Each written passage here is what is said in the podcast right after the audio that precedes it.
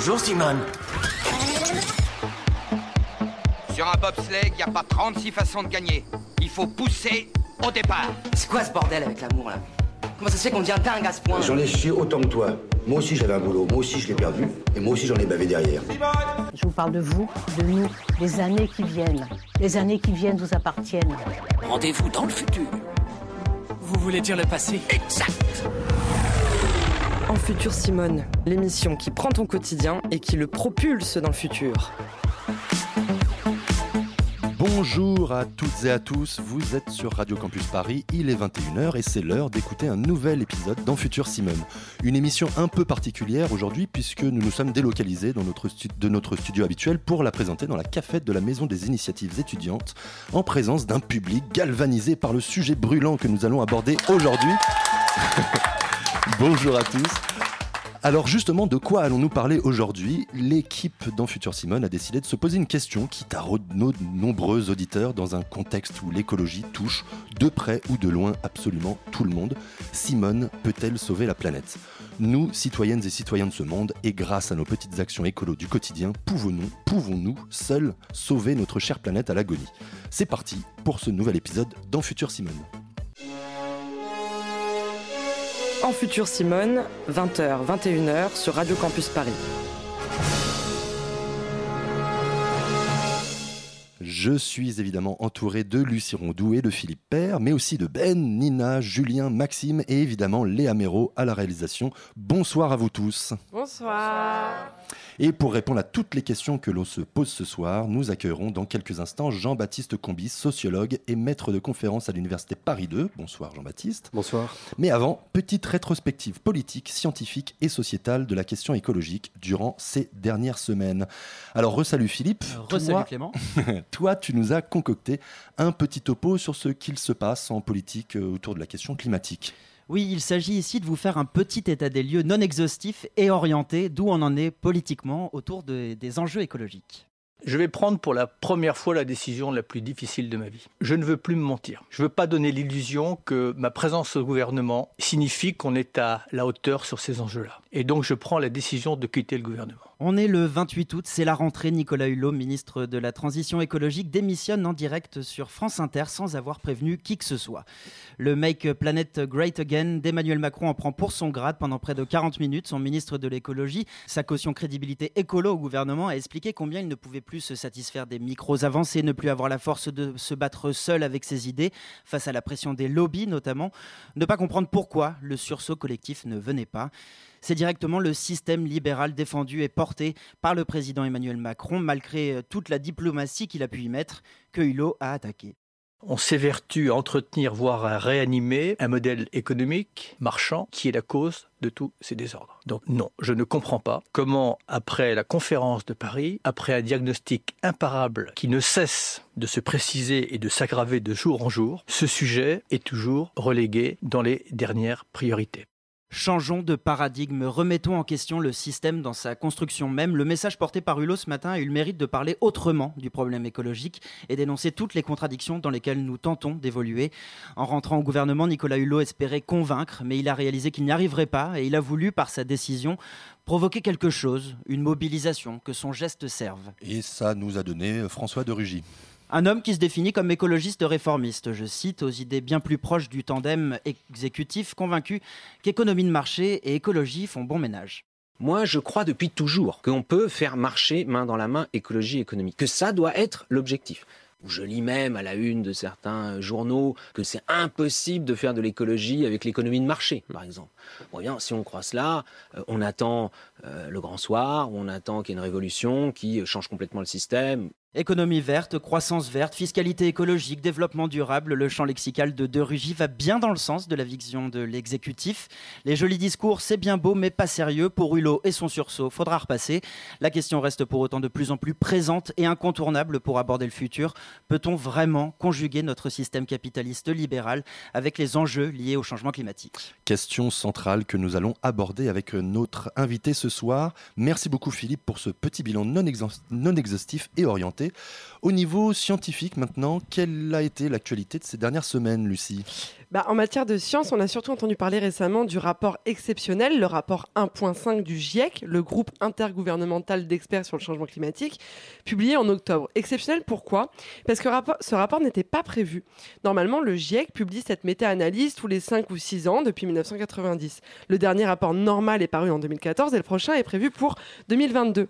Mais les scientifiques ont estimé que l'heure était grave et ont publié un rapport compilant les résultats de 6000 études pour servir de base aux nations qui vont se réunir à la COP24 qui commencera le 3 décembre 2018 en Pologne. Et ce rapport, qu'on essaye de voir le verre à moitié vide ou à moitié, plein, qu'on le tord dans tous les sens, il dit une chose. Soit on se bouge maintenant pour inverser les courbes de CO2 et on limite le réchauffement de la planète à 1,5 degré par rapport à l'ère pré-industrielle, et c'est déjà pas la joie. Soit on continue sans rien changer, ou si peu, et la planète se réchauffera de 2 degrés au mieux et de 5 degrés au pire d'ici 2100. Et les conséquences seront énormes. 2 degrés de plus à la surface de la planète en moyenne comme ça, ça sonne pas énorme, mais en fait c'est catastrophique, c'est quasiment cataclysmique, c'est plus flippant que tous les films de science-fiction dystopiques réunis que vous avez vus depuis votre naissance. Augmentation du niveau des océans de plusieurs mètres, soit l'engloutissement de nombreuses îles et villes côtières d'ici la fin du siècle, raréfaction des ressources en eau, entraînant une désertification de certaines régions du monde, et donc des mouvements migratoires sans précédent, des mouvements que l'on peut déjà observer notamment en Afrique ou au Moyen-Orient, évidemment l'extinction des espèces et de certains écosystèmes, une augmentation des canicules des sécheresses, mais aussi des événements climatiques extrêmes comme les cyclones, ouragans et autres tempêtes mortelles, etc. etc. On pourrait continuer des heures. Alors que ce que nous disent les scientifiques, ce qu'il faut changer pour, pour lutter contre le changement climatique, tout. Absolument tout. Ils préconisent des changements radicaux dans le monde entier et de prendre des mesures immédiatement c'est-à-dire de cesser la politique des petits pas pour la planète, dont tu parlais, euh, Philippe, tout à l'heure, la, politique actuelle. Les scientifiques rappellent que nous avons atteint un point de non-retour, et si nous n'atteignons pas la neutralité carbone, c'est-à-dire de ne pas émettre dans l'air plus de CO2 que, que, nous ne pouvons en retirer, nous ne risquons pas seulement la perte de la biodiversité, mais bel et bien de signer la fin de notre civilisation. Alors ce soir, on ne parle pas simplement du futur de Simone, mais bien des années les plus déterminantes de notre histoire. Merci Lucie nous avons fait part de l'optimisme euh, des scientifiques de ce monde. C'est très rassurant tout ça. Et justement, Ben, toi, euh, tu vas nous parler d'un sujet tout aussi rassurant. Tu vas nous parler collapsologie. Et eh oui, exactement. Alors pour ceux qui n'ont jamais entendu ce terme, c'est grosso modo la science de l'effondrement dans notre société. Et moi, je trouve ça passionnant. Donc on va peut-être disparaître et toi, ça te fait kiffer. Bah, c'est pas que j'aime bien l'idée de disparaître, Clément, tu t'en doutes. Hein. Mais ces 44 dernières années, selon WWF, il y a 60% des animaux sauvages qui ont disparu. Plus de la moitié. La catastrophe, elle, c'est plus un phénomène qui est à venir, on est déjà dedans. J'ai donc interviewé un philosophe, spécialiste des questions climatiques, pour qu'il nous livre une première analyse de la situation, le professeur euh, Didier Super on va on va tous crever. Y a la fin du monde qui nous guette et nous on fait la fête. On va tous crever, on va tous crever. La fin du monde nous attend et nous on fait la fête tout le temps. Ouais. Benjamin, la collapsologie, c'est beaucoup plus clair pour moi maintenant. Eh, de rien, Clément. Mais je voudrais pas que tu te fasses une mauvaise idée non plus, car déjà, bon, la collapsologie, c'est pas la fin du monde. C'est pas non plus l'apocalypse. Hein. De manière générale, ça correspond plutôt à l'effondrement, notamment de notre civilisation industrielle. Donc les personnes qui se disent collapsologues considèrent que ce système industriel n'est pas viable et surtout totalement voué à s'autodétruire. Alors pourquoi est-ce qu'ils voient le futur comme ça? Bah, Toutes les courbes de production, notre espérance de vie ou même la pollution, aujourd'hui tout augmente de manière exponentielle, sans cesse, toujours plus vite. Et Pablo Servigne, collapsologue convaincu et auteur du livre Comment tout peut s'effondrer, explique dans une vidéo YouTube joliment baptisée Une dernière bière avant la fin du monde, ce qui est pour lui inévitable. Et donc, où sont les plafonds? C'est ça la question de notre époque. Les, plafonds, les exponentiels, dans les mondes biologiques des systèmes euh, complexes, dans les écosystèmes, dès que tu as une exponentielle, à un moment, soit ça se stabilise, soit ça s'effondre. C'est tout. Il y a des boucles de rétroaction positives et négatives. Là, tout part en exponentielle. Donc, on va, on va, on va soit se stabiliser, mais c'est devenu difficile, soit s'effondrer. Il, y a des processus de, voilà, irréversibles, des effets dominos, des effets de contagion qui font qu'on ne maîtrise plus ces dynamiques. Ça nous échappe, c'est trop grand. Et, c'est ce qu'avait prédit le, modèle au Club de Rome en 72. On ne maîtrise plus rien, c'est trop gros. Et ça, on le sait quand même depuis 72. Le traité du Club de Rome auquel fait référence euh, Pablo Servigne a été établi par plusieurs euh, scientifiques et économistes qui déjà à cette époque s'étaient inquiétés de cette croissance mondiale en constante augmentation. Et à ce moment-là, ils avaient prévu le début du déclin entre 2020 et 2030. Donc finalement, pas loin du tout des prévisions actuelles. Quoi. Si je comprends bien, c'est ce déclin qui va nous obliger à bientôt tous changer, tout changer. Exactement.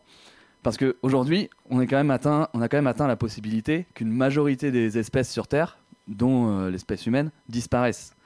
Mais cette possibilité, bah, finalement, certains euh, voient ça plutôt comme une chance. La science n'a pas les capacités d'être certaine que ça arrivera. Et elle n'a pas, les capacités d'être certaine que ça n'arrivera pas. Et en fait, quand on y pense, c'est pas mal parce que si on avait la certitude bah, qu'il y aurait finalement, on va s'en sortir, il n'y aurait pas de catastrophe, bah, on ferait rien. Si on avait la certitude qu'en 2042, tu vois, as un météorite, une météorite qui arrive, qui détruit tout, bah, on ferait rien, on passerait notre vie au bistrot. C'est l'incertitude radicale qui met en mouvement. On est sur cette crête, on risque à chaque fois de tomber, on n'est pas sûr d'y arriver, et c'est ça qui, qui permet de se mettre en mouvement. On est sûr de rien. Et tu vois Clément, c'est ce côté-là que je trouve plutôt passionnant. On sait que notre modèle actuel n'est plus viable, mais on ne sait pas encore ce qu'il remplacera. Et cette incertitude, elle offre des possibilités assez énormes. Nouveaux rapports à l'alimentation, nouvelle organisation sociale possible, les exemples peuvent être nombreux. hein. Et puis, quand on aura épuisé jusqu'à la moelle de notre euh, belle civilisation industrielle, qui peut savoir à l'avance à quoi ressemblera ensuite notre monde? A priori, absolument personne. Et il nous restera donc plus qu'à l'imaginer et à l'inventer. Eh ben écoute, euh, merci Ben, voilà qui est fait. Tu nous as tous euh, donc rassurés. Hein. rassuré, merci beaucoup.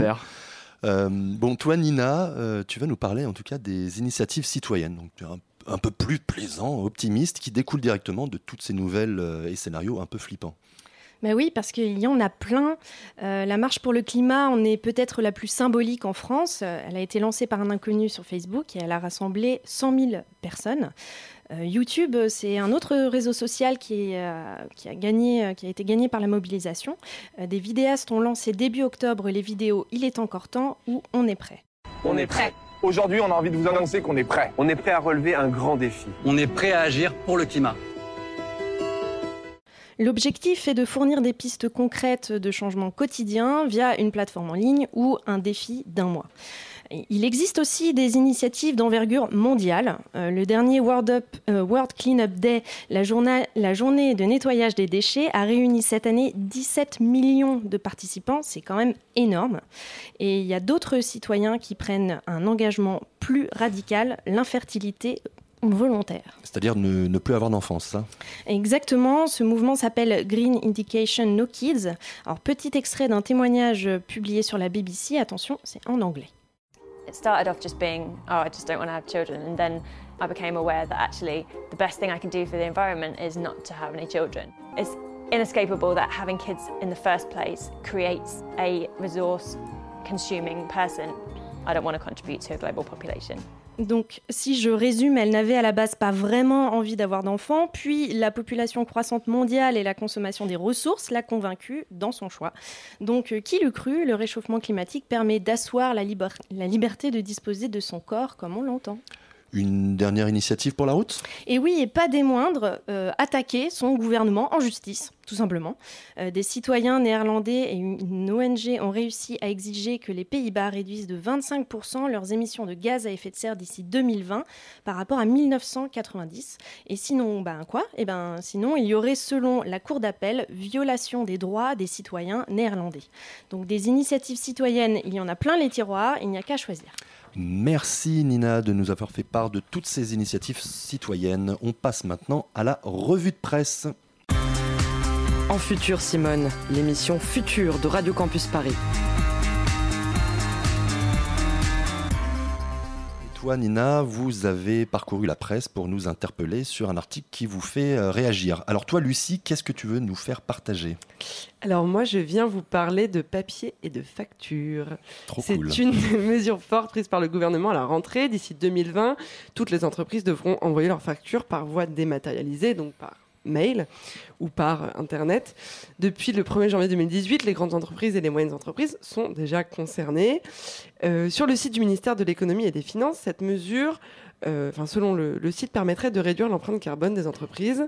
En effet, l'e-facturation permettrait de consommer moins de papier et de réduire les émissions liées au convoi postal. Euh, vous en pensez quoi?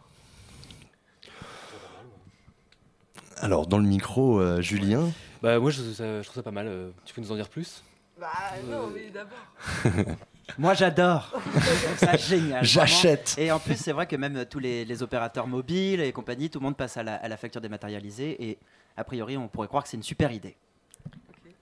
Moi, clairement, j'adore aussi parce que ça nous donne clairement une bonne excuse pour pas payer les factures parce qu'on ne on peut pas être forcément toujours sur sa boîte mail, donc euh, dans le doute. euh, C'est une fois qu'elles sont payées.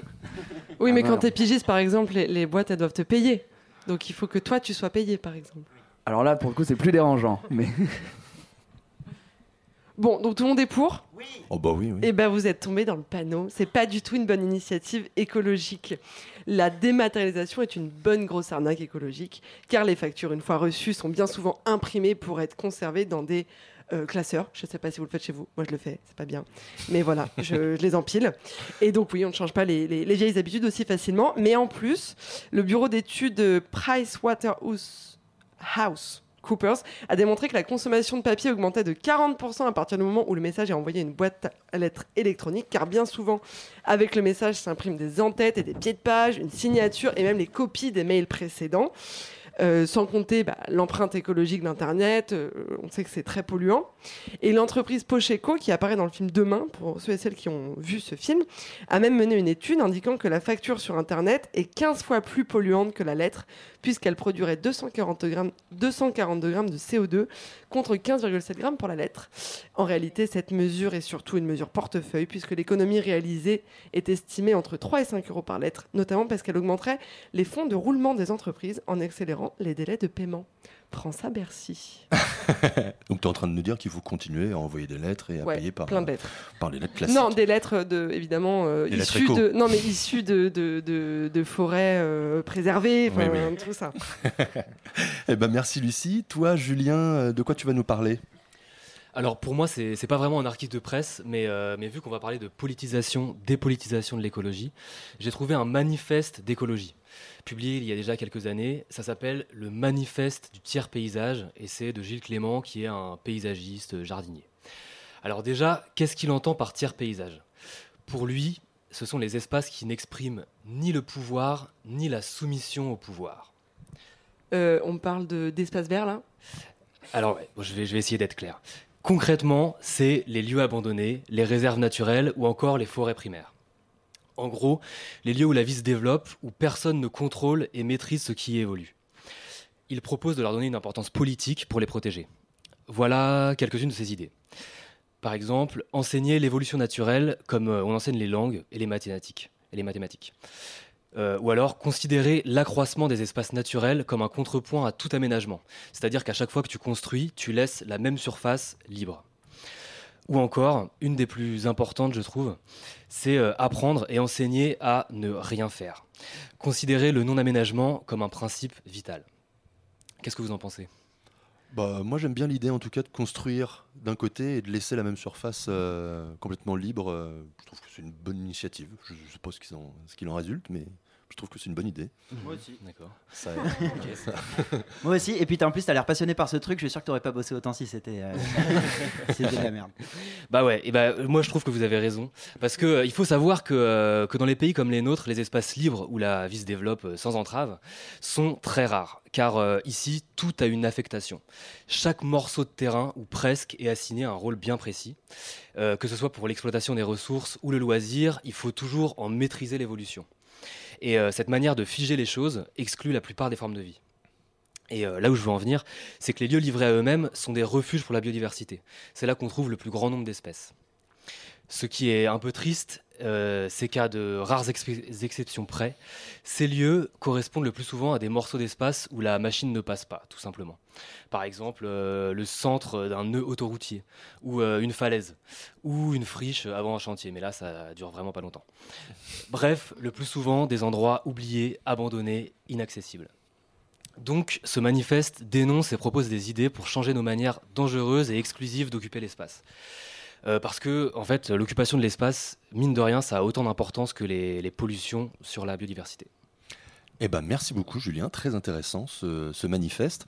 Euh, enfin, je laisse la parole à Nina. Nina, de quoi tu vas nous parler? Alors moi, il y, a- il y a une chronique qui a retenu mon attention, celle d'Ariuna Andrade dans l'émission Les Nouvelles de l'écho sur France Culture. Euh, son discours porte sur les nouvelles innovations qui permettront de construire un monde meilleur.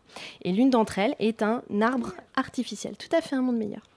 Mais euh, pas n'importe quel arbre artificiel, un qui capte le CO2 de l'atmosphère. Alors, ça envoie du rêve, même si c'est encore à l'état de prototype.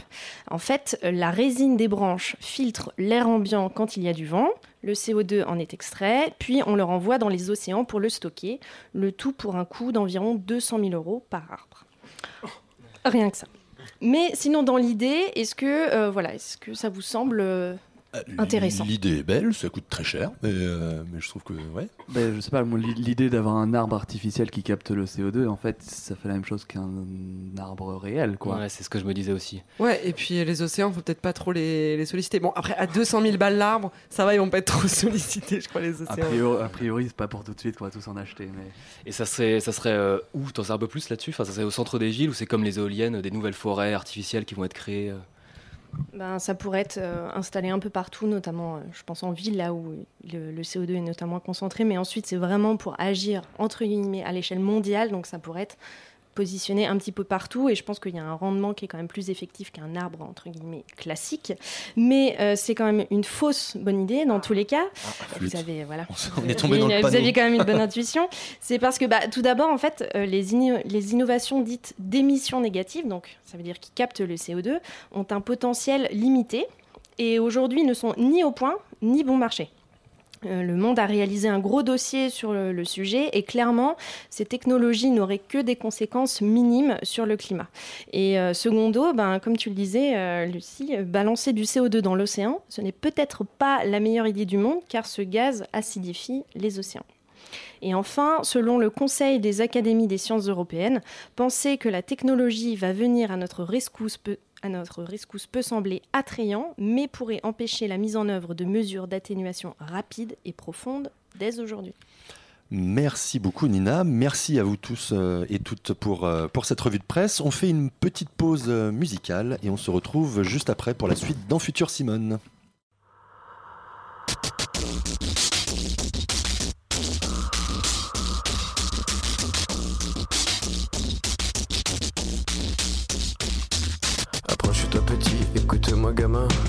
Te raconter l'histoire de l'être humain. Au début y avait rien, au début c'était bien. La nature avançait, y avait pas de chemin. Puis l'homme a débarqué avec ses gros souliers. Des coups de pied dans la gueule pour se faire respecter. Des routes à sens unique qu'il s'est mis à tracer. Les flèches dans la plaine se sont multipliées. Et tous les éléments se sont vus maîtrisés. En deux temps, trois mouvements, l'histoire était pliée. C'est pas demain la veille qu'on fera marche arrière. On a même commencé à polluer les déserts. Il faut que tu respires. Ça c'est rien de le dire. Tu vas pas mourir de rire. Et c'est pas rien de le dire. D'ici quelques années, on aura bouffé la feuille. Et tes petits-enfants, ils n'auront plus qu'un œil. En plein milieu du front, ils te demanderont Pourquoi toi t'en as deux, tu passeras pour un con. Ils te diront comment t'as pu laisser faire ça. T'auras beau te défendre, leur expliquer tout bas. C'est pas ma faute à moi, c'est la faute aux anciens. Mais y aura plus personne pour te laver les mains. Tu leur raconteras l'époque où tu pouvais manger des fruits dans l'herbe, allonger dans les prés. Y avait des animaux partout dans la forêt. Au début du printemps, les oiseaux revenaient. Il faut que tu respires. Et ça c'est rien de le dire. Tu vas pas mourir de rire.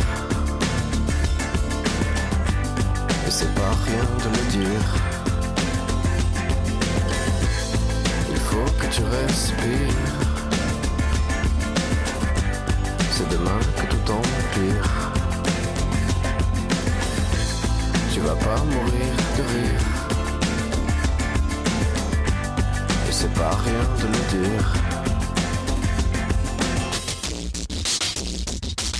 Le pire dans cette histoire, c'est qu'on est des esclaves, quelque part assassins ici, bien incapables de regarder les arbres sans se sentir coupables, à moitié défroqués, 100% misérables. Alors voilà petite l'histoire de l'être humain. C'est pas joli joli et je connais pas la fin. T'es pas né dans un chou, mais plutôt dans un trou, qu'on remplit tous les jours comme il faut sa purin. Il faut que tu respires. Et ça c'est rien de le dire. Tu vas pas mourir de rire. Et c'est pas rien de le dire.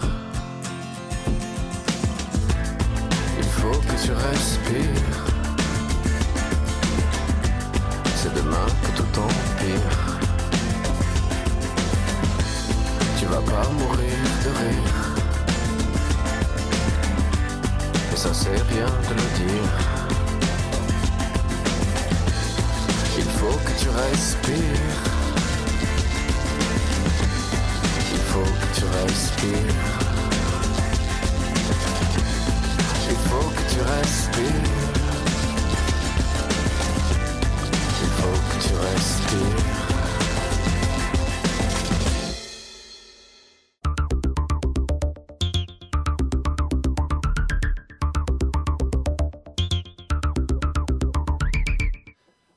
Sommes en 2044. À l'occasion de la COP50 qui a lieu cette année à Paris, les dirigeants mondiaux se sont tous mis d'accord pour euh, imposer une nouvelle loi internationale appliquée à toutes et à tous sur l'environnement.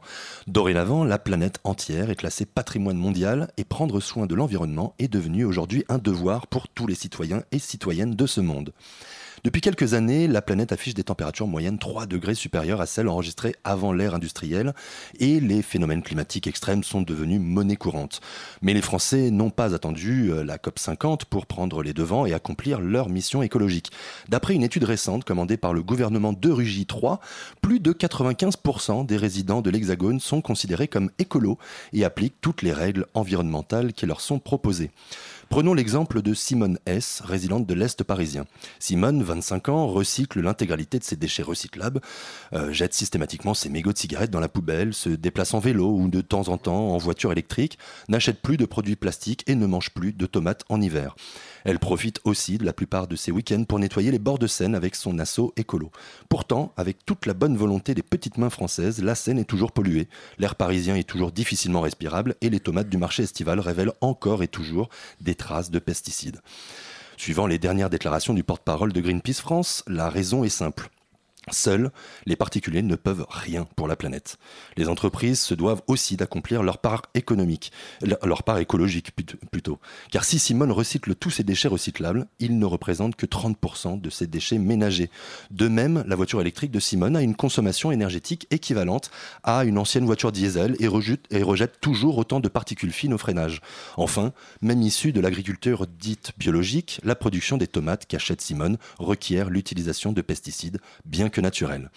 Si Simone nous a assuré qu'elle continuera son action environnementale par conscience écologique, elle ajoute néanmoins qu'elle le fera à contre-coeur, car elle sent bien que son action est vaine.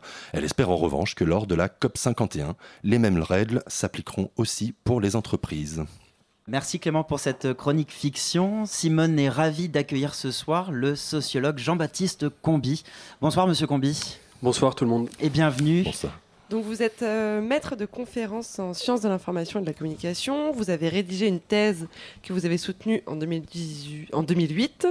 Euh, la question climatique, genèse et dépolitisation d'un problème public est publiée aux, aux éditions Raison d'agir en 2015. Votre propos est sans équivoque, le problème climatique remet en question tout le système sur lequel repose notre société. C'est ce qu'on va développer tout au long de, cette interview. Et on verra aussi dans une deuxième partie quelles solutions on peut mettre en œuvre, comment se projeter dans le futur à partir de, tout ce constat. Euh, Monsieur Combi, on va commencer avec le travail que vous avez mené, le travail sur le traitement médiatique autour de, la question du problème climatique. Vous avez étudié tous les journaux télévisés, enfin en tout cas tous les sujets qui concernent l'environnement dans les journaux télévisés de deux grandes chaînes, on va dire de plus grandes chaînes de 96, 97 à 2011. Euh, pourquoi vous avez choisi euh, de commencer par l'étude des médias et plus particulièrement, la télévision euh, pour aborder ce, sujet, pour aborder vos travaux? Bon, tout d'abord, euh, merci à, à l'équipe de, de m'avoir invité pour échanger avec vous. Euh, voilà, c'est, enfin, on, a, on a préparé l'émission, il y a un réel travail. Vous êtes euh, ce qu'on appelle en, un- en sciences sociales des proams, des professionnels amateurs. Je pense que Vous étiez aussi bénévole, c'est important de le souligner d'ailleurs. Euh, voilà, vous travaillez le soir. Merci. Merci. Beaucoup. Euh, donc voilà, ça me fait très plaisir d'être, d'être avec vous pour, pour débattre de, de ces questions. Euh, autre euh, point préliminaire important, Ouais. euh, vous dites que je pose un constat sans équivoque. Ouais. Qui, voilà. En fait, euh, au départ, je pose pas ce constat. Au départ, je pose un constat un tout petit peu différent, qui est de dire que ou d'observer que on ne se pose pas la question, que la question n'est pas posée, la, la question de la remise en cause du système, euh, de ces structures sociales, de l'organisation sociale n'est pas posée. Et euh, bah, quand je, me- je commençais à m'intéresser à ces questions-là, il me semblait que c'était des questions qui, que la question écologique frontalement, euh, interrogeait frontalement en fait les structures sociales ou l'organisation des rapports sociaux. Et en fait, je remarquais qu'à la période où on a commencé à beaucoup en parler, c'est-à-dire à partir de 2005, enfin milieu des années 2000, euh, on n'en parlait pas de cette question-là. Et c'est plutôt euh, cette énigme que j'ai essayé de résoudre. Et on, on en parlait plus avant. Quand on en parlait dans les années 90, Oui. on, on- on Mm. parlait plus. Alors pas dans les, années- dans les années 70-80. Ah oui. De la Euh, remise en question de, des- de- On posait les questions de, de la Il y avait, il y avait une, une écologie politique euh, incarnée dans des, par des figures comme André Gorz, par exemple, qui, qui posait ces questions, notamment à, travers la question du travail, la question de, de- du, du consumérisme. Enfin, c'était, des questions qui, qui ont, qui ont été euh, dans l'histoire des, du mouvement écologiste central et elles, elles ont, elles ont disparu au cours des années 90-2000. Et pourquoi, à un moment donné, on, s- à un moment donné, on cesse de, de lier euh, la remise en question de notre système euh, implicitement capitaliste et la question écologique Qu'est-ce qui se passe en fait? Alors, du coup, ça me permet de revenir à la question Ouais. euh, préliminaire de, de- de départ. Euh, il se passe qu'il y a euh, un ensemble de- de- d'agents, d'acteurs qui vont se mobiliser euh, à la fin des années 90, début des années 2000 pour euh, faire de la question climatique un enjeu majeur dans le débat public. Euh, et donc pour ça, ils vont en proposer une vision, euh, un cadrage, une manière d'en parler, euh, de le présenter, qui va être conforme avec les logiques dominantes du débat public, et notamment des médias généralistes. Puisque l'objectif principal pour toute personne qui souhaite inscrire une question, un problème, une souffrance, une nuisance à l'agenda des- des- du débat public, c'est évidemment d'avoir une reconnaissance par les médias qui ont le plus d'audience. Pourquoi TF1 et France 2 Pourquoi j'ai Oui. travaillé prioritairement là-dessus, mais pas que, mais prioritairement là-dessus Euh, C'est parce que, bah, qu'on le veuille ou non, ça reste plus de 10 millions de téléspectateurs tous les soirs. Donc ce que vous dites, c'est que Euh, c'était pas disciple de dire à la télé, il faut remettre en question le système pour penser l'écologie. Clairement, oui. Euh, et je pense que ça l'est toujours pas tellement. Enfin voilà, alors peut-être un peu plus, mais, euh, mais euh, si on regarde euh, quels sont le- le- les, messages qui reviennent le plus régulièrement sur une durée un, un peu longue, euh, oui, ça reste, ça reste peanut. En tout cas, sur la période que j'ai étudiée, euh, on n'en parlait jamais. Mais vous parlez des, des intervenants dans les reportages, vous parlez des, des invités en plateau, ce sont des, des- personnalités politiques, ce sont des citoyens qui, qui sont... Est-ce qu'il y a des personnes qui sont particulièrement visées, des personnes parce qu'il y a quand même eu des discours politiques qui ont qui et il y en a encore aujourd'hui qui, qui proposent une, une remise en question, en tout cas qui questionnent un peu plus les fondements structurels de, de la société telle qu'elle est euh, aujourd'hui. Il- on commence un petit peu depuis 5 ans à les entendre un peu plus dans des médias de grande audience, mais ça reste rare. Et dans la période que j'ai étudiée, soit au, enfin, euh, mieux on ne s'entendait pas, j'ai envie de dire, et au pire ils étaient stigmatisés, folklorisés, c'était l'aspect exotique, voilà, du, cliché du, barbu dans le Larzac, quoi. Et hum, des clichés qui ont la vie dure. Euh, donc, euh, non, ça on n'en parlait pas. Alors, pour préciser un petit peu les choses, que j'ai quand même observé, et notamment ça je l'ai observé en, faisant une étude de- des images qui étaient utilisées par les journalistes pour illustrer leur reportage, euh, c'était que plus ils allaient parler du sujet, plus ils allaient parler des conséquences euh, des dérèglements climatiques, euh, en particulier sur la faune et la flore, et finalement assez peu d'ailleurs sur les, sociétés, même si quand même il y avait des choses sur que vont devenir les viticulteurs, que vont devenir les moniteurs de ski, enfin on avait quelques reportages comme ça. Euh, mais euh, plus ils parlaient des conséquences et moins ils parlaient des causes. Alors que euh, dans les années, euh, fin des années 90, début des années 2000, il parlait quand même pas mal des choses. Ça signifiait des images euh, de voitures, de pots d'échappement, de fumée d'usine, etc. Et ça, c'était un discours qui était davantage politisable, puisqu'on disait, bon, ben, du coup, les causes, c'était quoi? C'était l'industrie, c'était le système économique. Voilà. À partir du moment où on n'en parle plus, on a un discours qui, bah, qui du coup, n'interroge plus, en fait, la société et son mode de fonctionnement. Qui, donc, du coup, sort du politique. Alors, euh, entendons-nous bien, j'entends par politique, euh, non pas la politique politicienne, la compétition politique, etc., euh, dont j'explique dans le livre comment, en fait, aujourd'hui, la production des politiques publiques con- constitue de plus en plus à dépolitiser les enjeux, c'est-à-dire à, les, à en faire une affaire de morale individuelle qui euh, concerne des arbitrages dans la sphère domestique et non plus une affaire de choix collectif, de débat exemple. public. Par exemple. Par exemple, quoi Par exemple, co- comment on transforme cette question d'une question euh, de politique à une, une question de morale individuelle, comme vous dites, de, de morale éco-citoyenne? Alors, par exemple, en faisant un reportage sur, euh, je sais pas, euh, Monsieur Dupont qui euh, installe euh, des panneaux solaires et qui, euh, voilà, et bon, du coup, en, fait, les, journalistes se sont fait, euh, sans que ce soit délibéré, mais malgré eux, enfin, leur- leurs conditions de travail, la manière qu'ils ont de travailler dominante dans, dans ces rédactions, mais pas que, dans ces rédactions, enfin, dans les médias généralistes nationaux, les ont amenés à relayer euh, le discours euh, de l'État, euh, discours de l'État, enfin du ministère de l'Environnement, de l'Agence de l'Environnement et de la Maîtrise de l'Énergie, qui avait de toute façon besoin que, son, que ces politiques publiques, euh, qui, qui visent à modifier les comportements individuels, soient relayées dans, dans, dans- dans ces médias-là. Mais ça partait de l'intention de rendre euh, euh, audible, Compréhensible. compréhensible la question. Et, et- aussi, Alors, on n'a jamais autant. Les gens n'ont jamais autant compris qu'aujourd'hui euh, les ressorts du, du- de la question climatique. Montrer Euh, que ça les concernait Voilà, que ça directement. les concernait. Mhm. Alors effectivement, c'était et c'est comme ça que les journalistes justifiaient parce que du coup les journalistes je leur demandais, euh, je prenais des exemples de reportages, je disais ben là pourquoi vous avez voilà pourquoi vous parlez beaucoup de ça, j'avais mes statistiques, je leur montrais ben voilà vous parlez que de ça, vous parlez jamais de ça. Par exemple l'adaptation au changement climatique, ils n'en parlaient jamais, Euh, un certain nombre de choses. Donc euh, j'essayais de comprendre qu'est-ce qui les amenait à faire ça. Et euh, effectivement, c'était les réponses que vous me faisiez là, Euh, c'est-à-dire euh, bah, en fait, c'est le. J'ai parlé dans mon livre de doxa sensibilisatrice, c'est-à-dire d'une croyance indiscutée, jugée indiscutable, partagée par l'ensemble euh, des euh, personnes, des agents, des, promoteurs de la question climatique, enfin qui était l'idée qu'il fallait sensibiliser au double sens du verbe sensibiliser, c'est-à-dire à la fois rendre sensible pour faire prendre conscience. Et en fait, ce qu'il faut interroger, c'est la philosophie sociale qu'il y a derrière cette croyance-là, en fait, qui, à mon sens, est une croyance qui fonctionne très bien au sein des classes moyennes supérieures. Et encore, quand on regarde de plus près, c'est pas si simple. Mais quand même, c'est euh, voilà, parce que c'est des, des- des- des milieux sociaux dans les, qui, sont, qui sont disposés, de par leurs études, leur formation, leur expérience de vie, leur trajectoire sociale, à adhérer à cette croyance-là.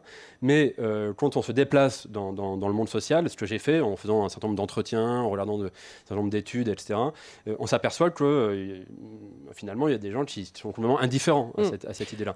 Donc aujourd'hui, on a, aujourd'hui, on a l'impression, pardon. Excusez-moi, je, je- je termine, Oui, c'est un point important. Surtout, ce que les sciences sociales nous apportent, c'est que on, ne modifie pas durablement nos modes de vie, nos pratiques euh, nos routines euh, du quotidien euh, par des prises de conscience. C'est rare, euh, c'est rarement durable.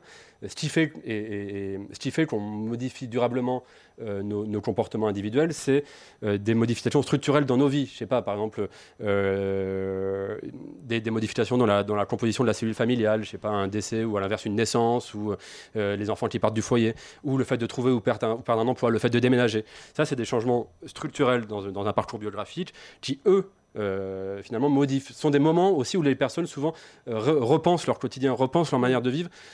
Et là, euh, y a, ça a des effets beaucoup plus forts que avoir vu un documentaire, avoir lu un livre ou, avoir vu un reportage. Euh, surtout dans, enfin voilà, bon, je, reste là. Bah, pour, euh, pour rebondir là-dessus, euh, donc on, va dévoiler les coulisses, on en a un petit peu parlé en préparant l'émission, et on a parlé ensemble d'un article publié par la journaliste et blogueuse Titu Lecoq, qui, elle, dit que effectivement ces petits gestes sont importants, que c'est- le quotidien peut changer comme ça, et que la manière dont on commence par euh, modifier légèrement son quotidien en achetant par exemple un lombricomposteur euh, peut permettre des, transformations profondes de la manière euh, dont on, on- on pense la question climatique. Elle dit que euh, donc acheter un lombricomposteur et, et- et s'engager un tout petit peu dans le climat, c'est pas rentrer chez soi et se dire j'ai acheté un Oui, lombricomposteur et, et- et tout va bien. Euh, je laisse le climat euh, de côté maintenant et je vais mater Netflix. Euh, mais que plus on transforme son quotidien et plus on remet en question son quotidien et que finalement ces petits gestes, c'est un engrenage vers une politisation inévitable et que du coup cette politisation peut-être elle permettrait de remettre en cause le système. Mm. Alors, effectivement, pendant la préparation de l'émission, on a discuté de cet article. Du coup, je suis allé le, regarder pour pouvoir. voilà. C'est un article qui est très malin. Enfin, il faut, aller le lire. Il est malin, cet article. Il est intéressant. Et il dit une première chose. Il dit que euh, bah, il y a une remise en cause quand même de cette doxa sensibilisatrice qui a été très, très présente et vraiment massive, euh, très dominante, euh, voilà, jusqu'à il y a quelques années. On voit que ça bouge un petit peu. Il me semble que c'est plutôt une bonne chose à titre personnel. Au point que du coup, alors il y a cet article, mais il y en a d'autres. J'en ai vu d'autres, Oui. des discours comme ça, que des personnes se sentent obligées de défendre justement cette euh, dans les effets et les bienfaits de la sensibilisation du plus grand nombre. Bon. Je reviens quand même sur, cette, sur la philosophie sociale qu'il y a derrière, parce qu'en fait, elle rejoint euh, les visions de postmoderne, néolibérale de l'individu, c'est-à-dire en, en économie, on parle de l'homo euh, economicus. Bon, mais c'est l'idée y aurait des homo ecologicus. Il suffirait de dire aux gens, en, en- enfin les gens en situation d'information pure et parfaite agiraient correctement pour la planète. Je veux dire, si ça se passait réellement comme ça dans la vraie vie, euh, ça serait merveilleux. On dirait aux gens, en fait, si ne faites pas ça, faites ci, faites ça, et il n'y aurait plus de problème. Ça ne se passe pas comme ça dans la vraie vie. Et euh, une caractéristique des personnes qui, et notamment qui ont été très présents et très influents dans le mouvement écologiste, qui défendent et qui, véhiculent cette croyance politique-là, euh, souvent, c'est des personnes qui n'ont pas de connaissances, qui n'ont pas de background en sciences sociales. Euh, et je pense que euh, il est important, y compris en particulier au sein du mouvement écologiste, de renouer avec une culture de la critique sociale, de comment fonctionne une société, puisqu'il s'agit de transformer les sociétés, mais on n'entend jamais parler des sociologues. Voilà. Mm. Donc ça c'est un premier point. Deuxième point, je reviens donc du coup à, à cet article qui, euh, que j'ai trouvé vraiment très, euh, très malin et en même temps euh, parfaitement caricatural de ce que je peux décrire dans mes travaux. Voilà. On est déjà sur un prisme très psychologisant. L'individu pensait dans sa psyché, jam- jamais pensait dans Mhm. sa réalité sociale. Euh, donc, c'est, bah, je vais lire un extrait qui résume, c'est très bref, hein, mais qui, voilà, qui, qui, à mon avis, résume le- la chose. Elle dit Il y a angoisse, il y a, donc quand on prend conscience de, de- de- de l'effondrement à venir, là, il y a angoisse, il y a prise de décision individuelle du type on va réduire nos déchets, mais ça ne s'arrête pas là. Ce n'est que le démarrage d'un long processus. Avoir un lombricomposteur ne suffit pas à me rassurer sur l'avenir de la planète, c'est le contraire qui se produit. On commence à se renseigner et à lire de plus en plus sur le sujet. Or, comme toujours dans ce genre de cas, on est d'abord au niveau débutant, on lit des petits articles succincts, puis on passe à des textes plus costauds. On croit qu'on va juste calmer nos angoisses, mais on met le, doigt dans un engrenage. Très bien, c'est son cas. Visiblement, c'est son cas. Mais je vous promets que c'est le cas de, de peut-être quelques milliers de personnes, mais de- absolument pas des millions de personnes. C'est-à-dire que là, on a ce qu'on appelle un ethnocentrisme de classe ou une, une tendance à universaliser cette tendance particulière. C'est en gros, euh, si ça marche pour moi, ça marche pour les autres. Voilà. Mais mais il y a bien des pardon, il y a bien des leaders politiques qui ont euh, parce que donc on est vous parlez de classe sociale, euh, visiblement elle est journaliste, elle appartient à une certaine classe sociale qui n'est pas une classe populaire, mais quand on pense euh, je sais pas aux, aux révoltes populaires, c'est bien des, des classes populaires à qui on a expliqué Enfin, je- voilà, le- le- c'est la base de, de- de- du marxisme. On leur a expliqué euh, qu'elles avaient une situation de classe, elles ont pris conscience de leur classe et elles se sont euh, révoltées. Donc on peut euh, avoir une prise Mais de là, conscience s'agit pas du tout de ça. politique. Non, mais bon, si on peut faire un parallèle. ça, On- bon, si- si- peut-être non, mais si c'est une question sociale, on peut, on peut expliquer aux gens. euh, Oui, mais là, là, justement, elle, elle, elle, elle- elle- elle met l'accent sur le fait que c'est une question non pas sociale et collective, mais individuelle.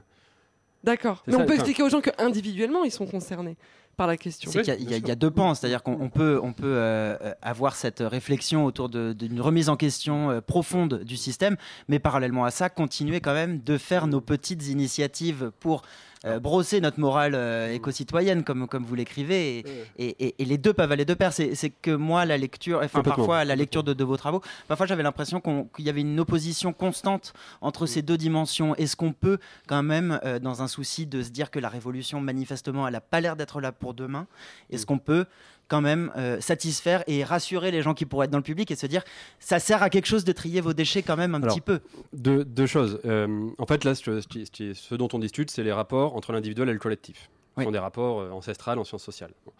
Euh, et ce sont des rapports, des questions à la fois complètes, mais sur lesquelles, quand même, on- on- maintenant, on a des, des acquis assez, assez solides. Et effectivement, une posture, enfin, euh, quelque chose qui, paraît euh, souhaitable, encour- encourageant, c'est d'articuler des actions individuelles dans son quotidien, euh, pour diverses raisons d'ailleurs, voilà, mais de les articuler avec des, engagements collectifs. dans des collectifs. euh, et, voilà. et ça, déjà, c'est pas la même chose que de faire juste des actions individuelles. Donc rejoindre un collectif pour mener ses actions, c'est-à-dire être sûr qu'on n'est pas tout seul à faire cette action. Rejoindre une Euh, association, rejoindre un collectif, euh, e- être sûr que, oui, qu'on- que ça a du sens et que ça peut avoir de l'ampleur, c'est ça? Ouais. Et euh, une deuxième chose aussi, euh, pour prolonger ce que vous dites, c'est que euh, c'est toujours dans cette, dans cette philosophie politique sociale qui a derrière ces croyances-là de, de la sensibilisation, du petit geste individuel, de l'éco-citoyennisme, etc. C'est l'idée que la somme des, comportements individuels vont permettre de transformer la société. Mais qui dit ça? C'est Adam Smith, c'est la main invisible, c'est les néolibéraux, c'est l'économie classique. Et il y a un brouillage, euh, à mon avis, idéologique qui, a, fait beaucoup de mal au mouvement écologiste, euh, qui, relève de celui-là. Euh, finalement, Pierre Rabhi ne dit pas autre chose. Voilà, chacun doit faire sa part. Bon, et. Sauf que que nous montre l'essence sociale, c'est l'inverse. C'est que c'est en transformant les structures sociales. C'est quoi une structure sociale? C'est le, marché, le marché du travail. C'est euh, l'école. Aujourd'hui, on a une réforme des programmes scolaires qui est dramatique, ou dans laquelle on va éliminer tous, les contenus produits justement par les sciences sociales, par une histoire un peu, un peu critique, etc., euh, ou même la macroéconomie, tout ça, ça disparaît. Si on veut euh, trouver des solutions, ça passe aussi par là. Voilà. Euh, bon, voilà. non, mais pour rebondir sur ce que vous dites, donc euh, il, faut, il faut transformer les structures sociales et pas donc prôner euh, les petites actions individuelles. Euh, une dernière question avant de faire une pause. Euh, on a eu des élections présidentielles euh, récemment. Euh, D'un point de vue politique, est-ce qu'il y a des personnalités euh, qui prônent euh, la modification des structures sociales? Ou au moins qui approche de, de ça. Notamment. euh, Bah, Il y, en a- gauche. il y en a- il y en a à gauche de la gauche, oui. Ouais. D'accord. On peut. non. Des non. Des non. Euh, moi, je trouve celui qui me paraît le plus, le plus juste, à titre personnel, hein, Ouais. c'est Olivier Besancenot, euh, très nettement, qui a le discours, à mon avis, le plus, euh, le plus cohérent euh, sur ces questions-là, même s'il n'est pas encore au, taquet sur les questions d'écologie, mais bon, il est, il est très. Mais il n'était pas candidat. Non, il n'était pas candidat. Non, non. euh, dans les camps- Parce que du coup, c'était. euh, à un moment, j'ai- naïvement cru à Cécile Duflot. Elle n'était pas candidate. Non. Non, je pense que, que, à titre personnel, je pense que Ruffin fait, fait du bon boulot. Il s'intéresse euh, depuis quelque temps à ces questions écologiques. Après, j'ai un gros problème sur son rapport à la patrie, aux frontières, à l'international, etc. Il y a, pour moi, c'est très problématique. Mais c'est un autre, c'est un autre débat. Ouais. Voilà. Euh, mais je pense qu'il fait du bon boulot quand même. Voilà. Euh, euh, voilà. D'accord, merci. Bon. Merci beaucoup. On va continuer de, de parler écologie et environnement dans, en Futur Simone avec euh, notre invité, le sociologue Jean-Baptiste Combi. Mais d'abord, on va écouter une petite mise en son de Julien et Philippe.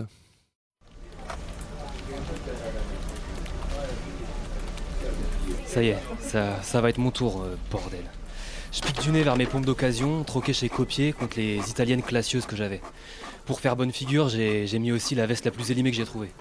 Acheter du neuf ici vous pose sa crapule, le renégat qui méprise la décroissance. Et quand on est convoqué à l'éco-bureau, la base est d'avoir l'air probe, sobre, recyclé jusqu'au slip. Monsieur Boiron Oui Vous savez pourquoi vous êtes là? Euh, je sais encore lire un éco-score, oui. Je suis dans le rouge d'après vous.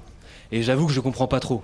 Je prends plus de bain depuis un an, j'ai démonté mes toilettes, j'ai 600 kilos de compost dans mon jardin et je covoiture à 82%. Qu'est-ce que je peux faire de plus? Je peux pas passer tous mes samedis au potager communal, euh, j'ai des mômes, moi. Bah amenez-les avec vous Le mec qui se tient dans la clairière d'accueil a le charme certain de la génération négligée. Cheveux qui bouclent et pantalon de chanvre. Il est doux comme la, mo- la mobilité douce, l'habitat doux et l'énergie douce. Doux comme son emprise sur cette terre, comme sa consommation de viande. Mieux, c'est un foutu nègre, le nègre des écolos. Par son attitude, il sait. Il est du bon côté de la barrière, de toutes les barrières. Jeune, équitable, éthique et pas quittable. Trop bien dans sa peau, trop rayonnant pour ça. Il a en outre la voix de la loi pour lui, le calme de ceux qui ont les bonnes valeurs. Voilà, votre radar est à côté de votre camembert carbone. Vous comprenez le problème? Bah, pas vraiment, j'ai j'ai beaucoup réduit mon empreinte, non? Le problème est que vous ne collaborez pas, Cédric. Vous n'adhérez à aucune coopérative et vous n'allez même pas dans la map de votre quartier. Vous n'avez jamais vu votre logement en partage, pas plus que votre machine à laver, votre imprimante 3D, votre vélo ou vos outils. Voyez vous-même, consommation bio, seulement 65%, très peu sur les circuits courts, 14%. Votre bilan poubelle est catastrophique, votre tri est erroné à 70%. Vous comprenez que le monde autour de vous a changé Vous être compétitif au lieu d'être dans la cooptition Coopétition L'autre n'est pas un ennemi, Cédric. Mon éco-conseiller, ou plutôt mon écoach, pianote sur son Bright Phone, dont la coque en panneau solaire m'éblouit. Par la fenêtre, je regarde les moutons à l'oreille pucée qui entament la bordure d'un terrain de foot. Plus loin, deux chiens à collier électronique se reniflent derrière avant de déposer une crotte géolocale qui peut coûter cher, ou rapporter parfois. Une petite fille s'approche d'un recycleur avec huit sacs de couleurs différentes. Elle fait tout bien consciencieusement et repart avec un biscuit bio dans la bouche. Sur les chemins, des gens courent, pédalent, tweetent sur net, laissent des traces, gagnent des points, se responsabilisent. Ce qui me préoccupe le plus, Cédric, c'est la régression brutale de votre éco-score. Depuis un an, vous n'avez quand même pas déconnecté l'Internet des objets. Euh, je n'y crois plus. Mais, mais, mais vous mesurez ce que cela signifie Comment voulez-vous qu'on ait une planète saine si vous ne jouez pas le jeu? Vous êtes totalement irresponsable. Comment vous voulez maîtriser votre empreinte si vous ne laissez pas de traces? J'aime et je vis la nature, et j'ai pas besoin qu'on me traque pour ça. Il ne suffit pas de l'aimer, Cédric, il faut aussi lui dire, nous le dire. L'Internet a des objets, sert à ça. C'est un écosystème vertueux qui parie sur la transparence de tous. Il faut qu'on y voit clair dans ce que chacun fait pour la Terre, et qu'on puisse le mesurer. Il récite par cœur le storytelling para-religieux de notre temps, la prophétie d'une planète purifiée en 2100, la résurrection du Christ nature redescendant sur Terre pour racheter nos pollutions. Sauf que chacun est appelé à être un peu de ce Christ, un petit acteur tonique de la rédemption finale de tous. Cédric, faut se réveiller. La nature est un taux de carbone pour vous, un degré de réchauffement, un nombre d'espèces. Vous apprenez à nos enfants à compter, et c'est bien. C'est juste qu'on ne sauvera pas cette planète en comptant, si tant est que le vivant ait besoin de nous pour sauver lui-même. On la sauvera comment alors? Avec des bonnes intentions, comme en 2018 On la sauvera en activant chez nos mômes le désir de nature, pas la peur de mal faire. Il me coupe sans m'écouter, tend son écran vers moi, ma corvée compensatoire est affichée. 14 heures d'élagage partagé, un stage de tri à la décharge et première injonction à reconnecter l'Internet des objets. Je souris, je m'en sors pas si mal. En futur Simone, beaucoup de futur, un peu de Simone. On vient d'entendre une mise en son d'un extrait du livre euh, Une autre voix de Alain Damasio par Julien Jevenet, interprété par Julien et Philippe. Nous sommes toujours dans Futur Simone et on essaie toujours de savoir si Simone peut sauver la planète en présence du sociologue Jean-Baptiste Combi. Alors Jean-Baptiste, euh, qu'est-ce que vous pensez de ce scénario? Est-ce que vous pensez que c'est souhaitable d'en arriver là? Euh, non. non, mais euh, en même temps, il y a des passages qui sont euh, finalement pas si caricaturales que ça, et c'est ça qui, qui, est un peu triste. Bon, clairement, la, dans, dans, cette deuxième partie de l'interview, on, on, a posé le constat en première partie, et là, on, on va essayer d'aller dans le futur. on lit beaucoup en ce moment que la solution qui s'offrira à nous, c'est d'aller vers une grande radicalité en termes d'écologie, voire une dictature écologique, un autoritarisme vert. Qu'est-ce que vous en dites de tout ça ah bah qu'il euh, faut absolument euh, combattre ce genre de, de, de, de, de prophétie ou de, fantasme ou je sais pas ou de voilà, je, enfin, c'est, c'est, c'est, en tout cas il n'y a aucune fatalité à aller vers là parce que c'est en gros, pour répondre à l'urgence climatique, euh, mmh. qui, on, on, arrive à un stade très grave, il faut répondre avec des réponses très graves, très euh, radicales. Vous ouais. entendez, voilà. Donc, mais, euh... des, mais des, des, des, réponses radicales, il y en a, il y en a tout un spectre euh, possible et, et, et, et, certaines qui sont parfaitement compatibles avec des projets d'émancipation collective, des projets démocratiques euh, réels. Enfin, c'est peut-être plus long. Euh, oui, ça sera peut probablement plus long. En tout cas, étant donné d'où on part, oui, ça, ça risque de prendre un peu de temps. Euh, en même temps, si on et c'est pour ça, ça, ça, ça résonne avec des, des échanges qu'on avait tout à l'heure, c'est-à-dire que action individuelle, très bien, mais voilà, si on consacre, par exemple, on se dit à peu près trois heures par semaine à faire quelque chose de, militant, de, pour se mettre en accord avec nos valeurs. Ben, je pense qu'il vaut mieux passer trois heures à, lutter avec des collectifs qui ont des modes d'action un peu, un peu, un peu combatifs, un peu, voire radicaux, que trois heures à essayer d'installer son lombricompost. Heure, voilà, par exemple. Et je pense que là, on gagnera du temps aussi. Voilà. Et ça aboutira, ça, ça aboutirait à quoi ces discussions, du coup, dans un monde euh, parfait? Bah, ça, ça, aboutirait à redéfinir justement des institutions euh, comme euh, celle que j'évoquais tout à l'heure, euh, mais aussi, enfin, je sais pas, l'aménagement du territoire, euh, le temps de travail. Enfin, moi, je pense que voilà, le, la réduction du temps de travail est une première mesure que toute personne un peu écologiquement consciente devrait, devrait faire. Mmh. Voilà. Euh, pour redonner aux gens le temps à la fois de vivre autrement, de, voilà, euh, parce que en fait, adopter un mode de vie écologique, c'est sympa, mais ça prend du temps. Et, ça, et aujourd'hui, du coup, on compense le temps qu'on n'a pas par de l'argent. Mmh. Voilà. Euh, moi, j'ai des enquêtés de milieu populaire qui me disent, mais c'est très, bien tout ça, là, mais moi, j'ai pas les moyens de me la péter écolo. Mmh. Non mais c'est ça, voilà. Donc euh, parce qu'aujourd'hui on se la pète écolo et c'est pour ça que mmh. le, Alain Damasio, il, voilà, c'est pas si fictionnel que ça en fait. Pour parler très concrètement, euh, Emmanuel Macron, il lui reste euh, trois ans 3-4 ans. Les scientifiques, ils nous, disent, ils nous disent d'ici deux ans, si on n'a rien changé. Donc là, je parle même qu'au niveau de la France, on va essayer de se situer au niveau de la France parce que sinon, on va pas s'en sortir. Euh, clairement, euh, vous, vous dites que ça doit venir du collectif. Euh, comment, com- comment ça peut venir, sachant qu'en plus euh, le chômage explose, la crise économique, les gens sont, vont mal, et pourtant il n'y a pas forcément de révolution. Que- que- Qu'est-ce que vous, qu'est-ce qui peut venir? Que- Quand? Donnez-nous la solution. Dans, ce cas-là, je pense qu'il faut faire confiance peut-être aux, conting- aux contingences aussi. Voilà, euh, je pense que ça va être surprenant. Ce que nous enseigne, euh, par exemple, euh, l'analyse un peu précise, euh, rigoureuse, sociologique de ce qui s'est passé en 2011 euh, en Égypte, en Tunisie, voilà, ah bah, c'est que c'était en fait l'accumulation de mobilisation et qu'à un moment donné, il y a une étincelle et ça, personne ne peut le prévoir. Mais le problème, c'est qu'il faut créer les conditions pour que l'étincelle mette le feu aux poudres. Et les conditions, elles ne sont pas encore totalement réunies parce qu'il y a justement un manque de.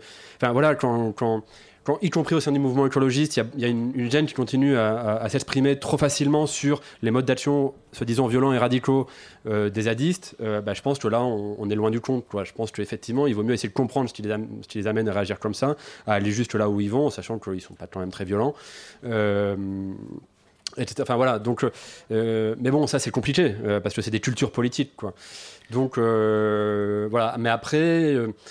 Voilà par quoi ça passe. On entendait par exemple dans la chronique de Nina en, en début de en début d'émission euh, des- gens qui attaquent leur gouvernement euh, en justice. Est-ce que ça, ça vous paraît euh, être dans le dans le panel des solutions qui peuvent s'offrir aux citoyens et citoyennes qui ont envie Je pense que d'agir, ça, c'est. de, de se regrouper pour pour ce Ça, c'est des actions collectives qui ont une force de politisation qui me paraît intéressante. Ouais, tout à fait.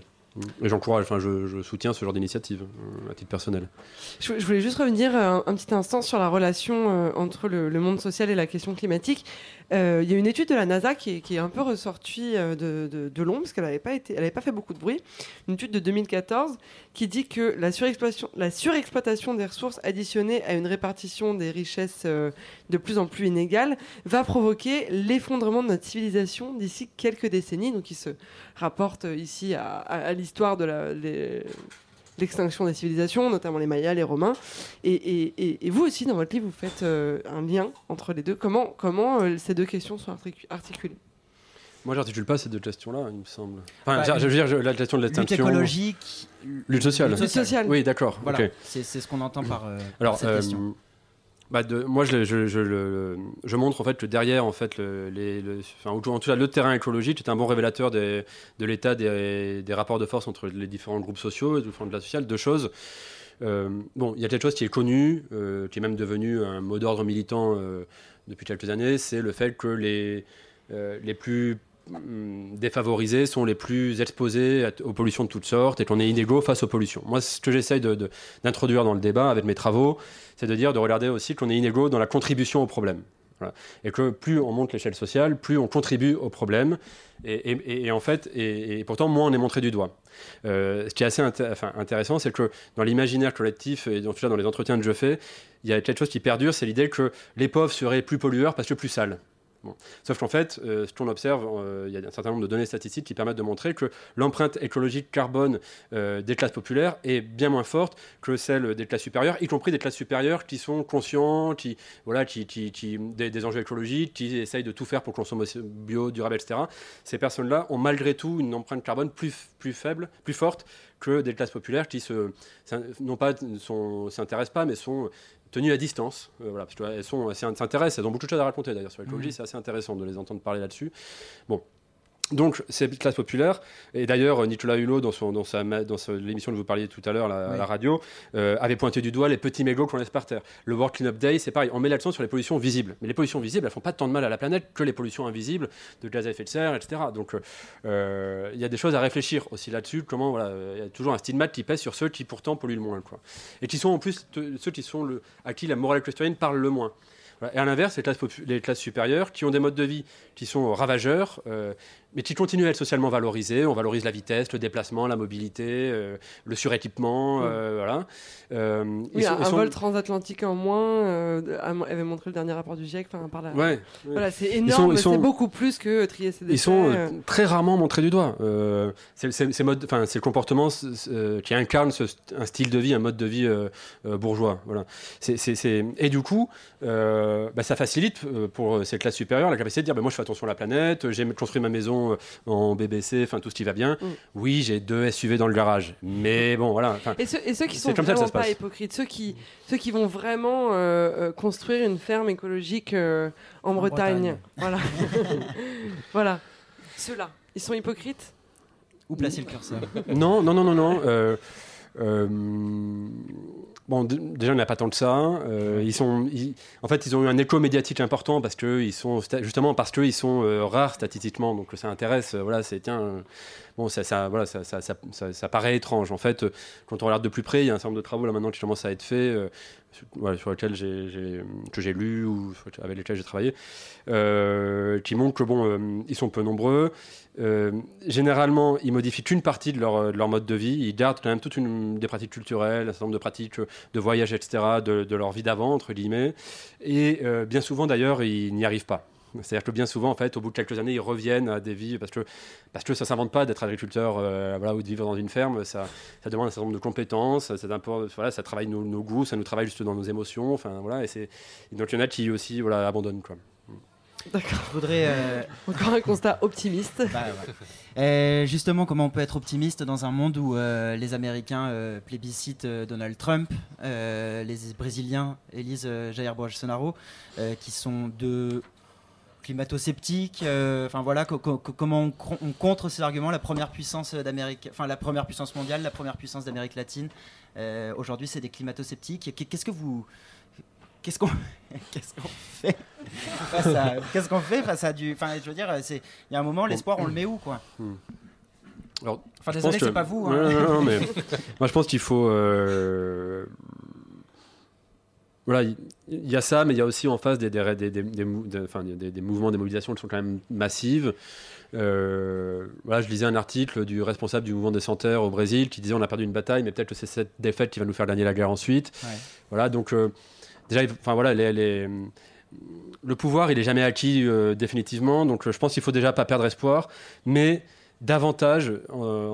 Voilà, tout- continuer. Il y a eu un gros progrès depuis 10 ans sur euh, les, les alternatives, y compris sociales, collectives, qui, ont- ouais, qui, qui- qui- qui se sont structurées, qui montrent que c'est possible d'organiser une société autrement. Je crois que maintenant, c'est un apport majeur. Donc ça, c'est ce que j'appelle souvent la, la- la- la jambe positive, souriante, euh, en, euh, voilà, constructive de la critique. Elle est très importante. Il faut continuer à l'animer. Sauf que elle, elle n'a de sens, à mon avis, que si elle s'associe à la deuxième jambe et que le mouvement écologiste marche sur ces deux jambes, c'est-à-dire la jambe combative, offensive, qui accepte la critique euh, des modes de vie bourgeois et socialement valorisés, qui accepte la critique des structures sociales dominantes, euh, voilà, de- de- de- de- des écoles du pouvoir, de- du, du- voilà, du pouvoir, quoi, de ceux qui détiennent le pouvoir. Il faut être intransigeant avec ça, et Mhm. des fois, ça nous oblige aussi à être intransigeant avec certains de nos proches, des amis, euh, des membres de la famille, voilà, qui disent non, c'est plus possible, quoi. Voilà. Et, et donc, voilà, faire, voilà. Et puis surtout, euh, dernière chose, euh, il faut travailler à la politisation, mais aussi la politisation des, des- des classes populaires, redonner, euh, je pense, et, parce qu'on dit, il faut toujours toucher, les comment, comment toucher, comment toucher les gens dans les quartiers, comment toucher les gens des classes populaires. La question, c'est pas de les toucher, c'est comment leur donner le pouvoir de se faire entendre durablement dans l'espace public, comment leur donner le pouvoir d'être à nouveau présent dans les instances décisionnelles, comme aujourd'hui le Parlement, ou voilà. C'est ça aussi des questions qu'il est urgent de se poser, à mon avis. Une, une dernière question. Vous, en tant que citoyen, vous faites quoi pour sauver la planète? La sociologie. Rendre la réalité euh, inacceptable Par exemple, euh, je fais euh, mes petites actions individuelles, j'en fais, j'en fais un- pas mal, mais Vous j'essaye êtes dans de- un collectif? Je suis dans des collectifs euh, de sociologues, mais pas que, euh, aussi dans un, dans un groupement d'achat solidaire euh, et épicerie, ça s'appelle la Gaz, euh, voilà. Euh, qui, qui d'ailleurs euh, intéressant parce que c'est la frange un peu radicale des coopératives. Voilà. Il y a un discours critique sur les coopératives qui se développe beaucoup. Euh, Vous jouez beaucoup sur votre consommation euh, au quotidien. euh, après, je, je- surtout, j'essaye surtout de, de revaloriser les, euh, la radicalité en politique. Voilà. Et euh, du coup, j'ai passé beaucoup de temps euh, sur, à Notre-Dame-des-Landes, sur la ZAD, pour discuter. Euh, pas pour enquêter, mais pour discuter, pour donner des armes. Voilà, je pense que le- les sciences sociales, elles sont pas là pour donner des leçons, mais elles sont là pour donner des armes, comme disait Bourdieu. Et voilà, moi, je crois que c'est aussi. bah, j'ai eu la- le, le privilège de, de, de pouvoir faire le, voilà, ce, que- ce qui me passionne dans la vie, c'est-à-dire la sociologie. Ben, j'en fais un, un- un tra- Vous un- j'en fais un usage vous- scientifique, mais j'essaye aussi euh, d'en tirer les conséquences euh, politiques pour. Voilà, c'est- c'est un peu... Et donc, ça, Et ça les appliquer, clairement, Et venir à ce type d'émission, c'est pour moi euh, voilà, un acte militant plus que- qu'intellectuel. Je vous remercie euh, beaucoup, euh, Jean-Baptiste Combi. Euh, C'est pas fini encore. hein. Je vous propose de passer maintenant euh, au Yamouaï ou Yapamouaï. En futur, Simone, sur Radio Campus Paris. Alors Jean-Baptiste Combi, euh, je vais vous demander euh, des réponses courtes, euh, mais par contre, vraiment votre opinion personnelle. Alors déjà, Jean-Baptiste Combi, il y a mouaille ou il n'y a pas mouaille que, comme l'annonce la NASA, notre civilisation s'effondre dans les quelques décennies à venir. Qu'est-ce que vous en pensez? Il n'y a pas moyen. Il n'y a pas moyen. Il y a moyen ou il n'y a pas moyen que euh, les technologies scientifiques, on parlait de recapturation du carbone, euh, nous sauvent dans les décennies à venir. Il n'y a pas moyen du tout. Il y a moyen que si 3,5% de la population euh, crée, enfin, se rassemble pour euh, faire une révolution, puisse renverser euh, le, le système, comme on peut le lire de temps en temps. Il n'y a probablement pas moyen. Euh, Il y a moyen ou il n'y a pas moyen qu'un jour l'écologie soit la priorité numéro un du gouvernement, quel qu'il soit. Il y a moyen. Ah Ah, bah, enfin du positif. Alors, il y a moyen ou il n'y a pas moyen de réussir à sauver la planète en continuant à manger des steaks? Il n'y a Oh probablement pas moyen. Euh, Mais a- non, je ne suis pas vegan encore. Euh, Il y a moyen ou il n'y a pas moyen euh, qu'on fasse tomber une entreprise comme Coca avec le boycott? Il n'y a pas moyen. Bon, c'est euh, mi-Tintin.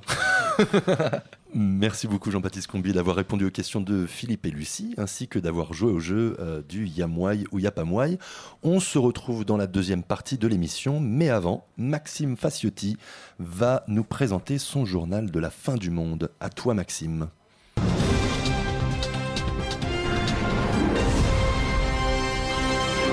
Actu News, édition spéciale fin du monde. Et oui, c'est le dernier jour du monde puisque c'est officiel, notre planète sera morte ce soir. L'occasion de revenir sur le monde, son histoire, ses acteurs, mais aussi ses bêtisiers. Avant de commencer, c'est la météo avec Bertrand. Bonsoir Bertrand. Bonsoir Michel, bonsoir à tous. Demain, il fera 15 degrés sur la moitié nord. Des anticyclones sont à prévoir avec des ondes orageuses sur le Cotentin.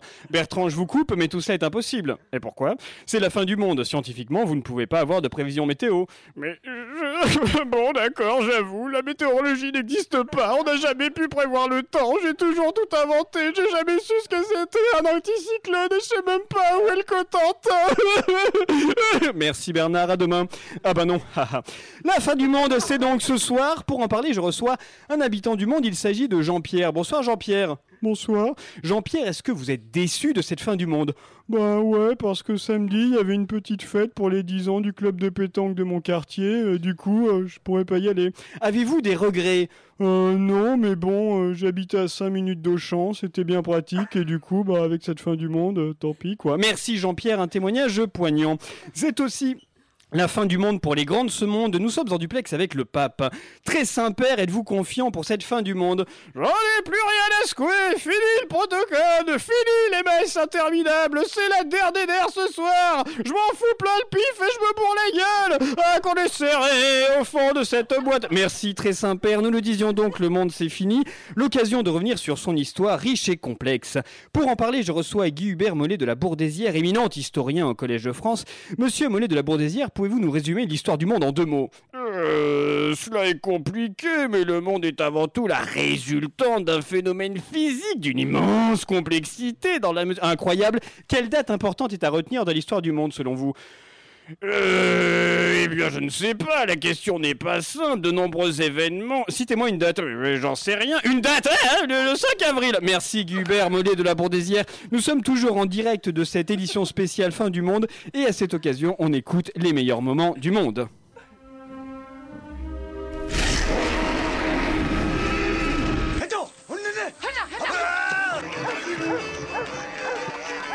Majesté a-t-elle bien cette nuit Citoyens Il nous faut la Bastille Pour un mineur, la lampe, ça remplace le soleil.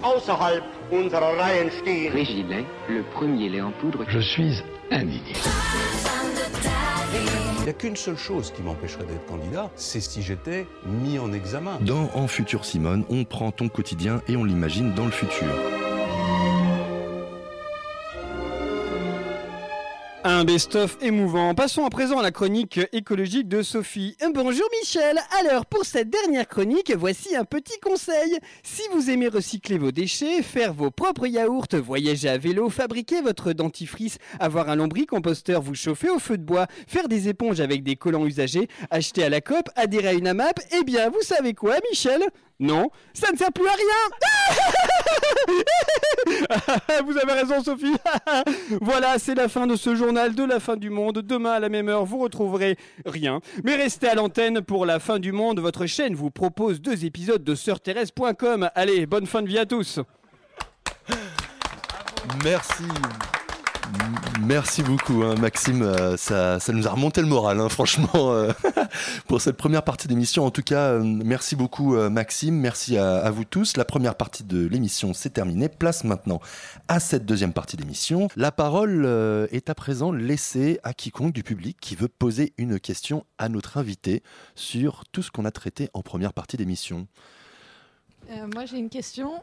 enfin, bonjour. Euh, en fait, euh, j'ai écouté toute l'émission et c'est vrai que c'est pas très rassurant, bah, toutes les actualités politiques et autres. Et ma question, c'est de me dire. Enfin, moi, le climat me, préoccupe et je fais mes petites actions individuelles de mon côté. Mais en fait, je me dis que tant qu'on n'a pas de leader, on n'aura pas vraiment de changement. Enfin, est-ce qu'il n'y a qu'un leader qui peut amener une solution? C'est une bonne question. Pour, euh... Mmh, mmh. Euh, bon, je, je, je, je, me méfie, enfin l'histoire nous a appris à nous méfier des, de la délégation du pouvoir à des leaders qui euh, voilà, s'emparaient du pouvoir et porteraient la parole de, de masse, qui seraient incapables de parler pour, pour elles-mêmes, etc. Bon. Donc euh, je ne crois pas que ce soit vraiment une solution. Euh, après, peut-être des leaders ou des leaders euh, qui pourraient tourner. Enfin voilà, il faudrait. Euh, mais après, bon, de fait, dans, dans, dans toute société, enfin dans beaucoup de, sociétés, il y a euh, le, pouvoir est détenu par des personnes qui, euh, bon, le pouvoir de prendre la parole, le pouvoir, voilà. Donc c'est une question délicate à laquelle j'ai pas du tout réfléchi là comme ça pour vous répondre. Non, mais c'est une question complexe en fait. Mais, mais en fait, je suis à titre personnel plutôt allergique avec l'idée de leader et de délégation. Voilà, je préfère l'idée de euh, d'empowerment, c'est-à-dire de, de, faire comprendre aux, personnes, et notamment celles qui sont les plus démunies de ressources euh, économiques, culturelles, etc., qu'elles euh, bah, peuvent reprendre possession de leur, de leur vie, et se battre, mais, que ça, ça implique de se battre collectivement. Enfin, voilà, il y a une collègue qui, c'est intéressant, qui, qui, travaille sur les personnes qui ont des modes de vie euh, radicalement alternatifs.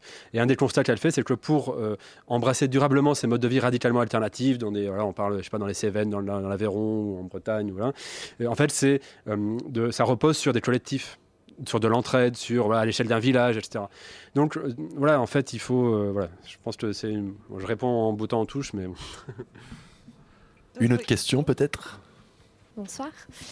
Euh, si on imagine que les consommateurs euh, boycottent par exemple le plastique, puisqu'on en parle souvent en ce moment, euh, de manière massive, et que donc les entreprises s'adaptent à ça et voilà, produisent des produits qui où il n'y a plus de plastique, est-ce qu'on peut imaginer du coup que la consommation et donc le capitalisme peuvent fonctionner avec un mode de vie écologique ou est-ce que s'il y a capitalisme et donc consommation, ça fonctionnera jamais euh, sur euh, un développement durable? Alors, euh, le, problème, c'est pas, à mon avis, pas tant le capitalisme en tant que tel que sa dynamique propre, c'est-à-dire le fait qu'il il a besoin de s'étendre en permanence. donc, il est, il est inévitablement énergivore à l'infini. Voilà, parce que c'est, enfin, si on parle du capitalisme en, tant- que modèle économique, quoi, en tant que processus d'accumulation illimitée du capital et des profits, bon, euh, cette dynamique-là fait que bon, si c'est pas le plastique, ça sera autre chose, et, euh, et que quelque part, euh, il aura fini quand il aura fini de bétonner toute la planète. Enfin, voilà, de rendre tout, tout, tout espace lucratif, exploitable d'un point de vue capitalistique. Donc, euh, j'ai perdu le fil de ma pensée, mais voilà. euh, donc, euh, déjà, bon, si, si l'anticapitalisme fait peur, moi je pense qu'il faut être anticapitaliste. C'est devenu une urgence. Voilà, je pense que c'est une solution durable. Mais au moins argumenter le fait que toutes les sphères de l'existence ne peuvent pas être régies par les lois du capitalisme. Or, aujourd'hui, on en arrive à ça. Euh, l'ubérisation, ce qu'on appelle l'ubérisation, finalement, c'est un petit peu ça. C'est que euh, tout ce qu'on fait, même, voilà, on fait des rêves, bon, ben, on va pouvoir les vendre à des réalisateurs, voilà, euh, nos scénarios de rêve. Enfin voilà, c'est tout ce qu'on tout ce qu'on fait peut être une source de profit. Euh, et donc ça, c'est catastrophique. Donc, euh, enfin, c'est catastrophique. Disons que ça, ça, éloigne tout. Enfin, en tout cas, ça fait que les- Que face à l'effondrement, euh, les gens vont peut-être euh, voir comme celui-ci une dictature, parce que, parce que ça éloigne les gens des autres alternatives sociales euh, possibles qui, qui soit existent déjà dans, certaines régions, dans certaines villes, dans le monde, soit ont existé dans le passé. Enfin, voilà, il y a des, organisations sociales à grande échelle non capitalistes. En fait, il y a un, intellectuel, un historien social qu'il faut absolument lire pour comprendre cette question-là, qui est facile à lire en plus. Il s'appelle Karl Polanyi, qui a écrit un livre qui s'appelle La Grande Transformation, et qui montre comment en fait l'économie était un domaine euh, qui servait, qui était annexe euh, à euh, l'alimentation, la santé, la connaissance, et qu'aujourd'hui, ce qu'il appelle la grande transformation, c'est qu'aujourd'hui, tous ces domaines sont devenus annexés à l'économie. Il raconte très bien ça. Et en fait, il raconte que cette, réalité-là de l'économie qui s'impose à tout, c'est- très court dans l'échelle de, l'histoire humaine et de nos civilisations. Donc, c'est absolument pas une fatalité. Voilà. voilà. Donc, je sais pas si j'ai répondu, mais. bon. Euh, un peu dans le même, euh, dans le même style. Vous n'êtes pas économiste, donc je vous demande pas une analyse euh, très complète, mais si, comme vous le proposez, on rentre dans un système moins capitaliste, où on peut imaginer qu'on va moins essayer de euh, d'avoir de la croissance, parce que c'est ça le, le fond du problème. Euh, Qu'est-ce qui se passe si l'économie demain se met à se contracter, à se contracter? C'est-à-dire que euh, soit elle tend à stabiliser, soit elle se contracte carrément, euh, les gens consomment moins, parce qu'aujourd'hui on voit bien que le monde il est régi avec de l'argent et que ou- Aujourd'hui, la France, typiquement, euh, n'a plus de croissance, donc elle va chercher des capitaux à l'étranger euh, dans des pays émergents qui ont une croissance à deux chiffres. Comment on fait si demain l'économie mondiale se met à stagner ou à, s'effondrer, qu'il y a moins de croissance, du coup moins de capital, où on va chercher l'argent pour euh, faire la transition? Bah, plus on sera préparé à ça, moins ça sera difficile. Moins ça sera, ça générera des souffrances. Ça se fera pas sans, heurts ni malheur, ça c'est certain. Mais plus on y sera préparé, plus on aura commencé à réfléchir, non pas à qu'est-ce que je peux faire pour sauver la planète au quotidien, mais quels sont mes désirs, quels sont mes, d'où viennent-ils, comment sont-ils construits, quels sont mes besoins, euh, qu'est-ce qu'une vie réussie? Se poser des questions comme ça sur quels sont les critères de la réussite aujourd'hui. Si déjà on modifie ça, euh, ça pourra aider. Sauf que pour, euh, en fait, modifier ça, il faut aussi d'abord modifier les, logiques, les institutions matérielles, enfin la distribution des revenus, par exemple. Lutter contre les inégalités salariales, c'est un premier point. Repenser toutes les échelles de salaire. Euh, pourquoi est-ce que euh, David Graeber appelle des bullshit jobs des jobs qui servent à rien Voilà. Pourquoi sont-ils euh, rémunérés trois fois plus que des jobs où on sauve des vies Je sais pas, dans les hôpitaux, par exemple. Enfin voilà. Bon, se reposer des questions en fait fondamentales comme ça, reposer donc du coup, re-questionner le travail, le sens du travail, sa rémunération. Si on aborde les choses comme ça, en fait, on se rend compte que c'est peut-être pas si compliqué que ça. Bonsoir. Dans les années 70, un club de scientifiques avait développé la théorie selon laquelle on allait vers un effondrement si on gardait une croissance égale ou supérieure à 2%. Ils n'ont pas été entendus et beaucoup de leurs prédictions se sont révélées exactes. Du coup, vous ne croyez toujours pas à un effondrement possible de notre ci- civilisation? C'est mon naturel optimiste qui revient au galop et, euh, et, euh, j'ai pas envie d'y croire. C'est pas que j'y crois pas, c'est que j'ai pas envie d'y croire. Et en fait, tout à l'heure, quand j'ai répondu qu'il n'y avait pas moyen que ça s'effondre, c'est que euh, je pense qu'il y a toujours peut-être les fameux 1% qui euh, se trouveront toujours un moyen de s'en sortir, quoi. Voilà. Mais ça peut tout à fait s'effondrer pour les 99 autres. En fait, c'est ça que j'avais en tête quand j'ai répondu à ça. c'est pas forcément, c'est pas forcément terrible mieux, mais bon. Bonsoir. Euh, moi, je me demandais comment on fait pour porter plainte contre le gouvernement. Est-ce que je vais chez les flics demain, j'y vais toute seule Non. et ça changera quelque chose? Puisque c'est eux qui peuvent changer Bah, déjà, on demande au collectif néerlandais qui a réussi à le faire euh, comment ils ont fait. Ouais. Ensuite, au collectif qui est en train de le faire pour les institutions européennes, comment ils l'ont fait. Mais c'est très amusant votre, euh, que vous reveniez là-dessus parce que euh, vous me croirez ou pas, mais il y a quelqu'un, il se présente comme un citoyen ordinaire, je, voilà, qui m'a contacté comme ça parce qu'il a lu mon livre et je sais pas, il a lu tout ce que j'ai pu écrire et il a entendu tout ce que j'ai pu dire. Voilà, un fan quoi. Mais euh, quelqu'un de très intéressant, euh, de très courageux. Il me dit écoutez, euh, je vous contacte parce que je veux porter plainte contre l'État français sur la base de votre livre. Je me suis assis dans la chaise, pardon. Mais c'est vrai. Et je lui ai dit, bah, écoutez, euh, moi je crois pas que ce soit possible, quoi. Enfin, euh, voilà. Et en fait, euh, bah, du coup, j'ai commencé à prêter attention à ces initiatives qui arrivent au même moment, lui-même, euh, voilà. Et voilà, il faut que je le recontacte là pour le, voilà. Mais, et, mais le problème, c'est que je- il voulait agir seul, et je lui ai dit, mais là, il faut que vous construisiez un collectif. Alors, il a commencé à contacter les avocats de Mélenchon et puis de je sais plus qui, enfin. Voilà, des avocats qui sont peut-être très engagés et progressistes. Bon, là, bah, je pense que c'était peut-être une bonne étape. Je sais pas trop où ça en est. Voilà. Ça veut dire qu'il faudrait faire quelque chose, par exemple, comme le type qui a lancé la marche euh, pour le climat et réussir à rassembler Mm. assez de gens pour ensemble euh, porter plainte. Ouais, je pense qu'il faut aussi, par exemple, aller voir, euh, je pense que dans des ONG euh, comme euh, 350.org ou Alternativa, il y a des gens qui réfléchissent à cette question-là. Il y a des gens qui sont très forts en droit. Enfin, c'est des ONG qui sont euh, truffées de, bardés, de gens bardés de diplômes, quoi, qui ont fait des études de droit, d'économie très élevées euh, dans ces, dans ces ONG-là. Donc, qui savent, je pense, et qui s'intéressent à ces questions-là.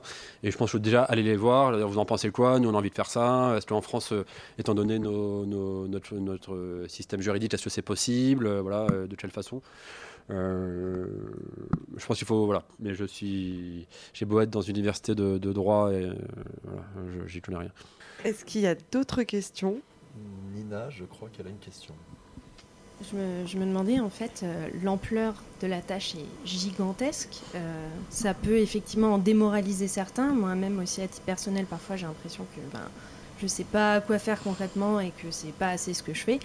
À votre avis, vous, concrètement, est-ce qu'il s'il y avait, euh, c'est un peu caricatural, mais trois choses à, retenir ou vraiment des, priorités à donner dans notre euh, engagement, quelles seraient-elles? Bon il y en a deux que j'ai déjà évoquées mais qui me paraissent euh, vraiment importantes lutter pour une réduction drastique du temps de travail. Donc à travers ça réinterroger le le bah, tout le marché du travail et voilà et à travers ça l'économie. Bon mais je pense que c'est vraiment important euh, de travail enfin voilà c'est la condition de, base à mon avis.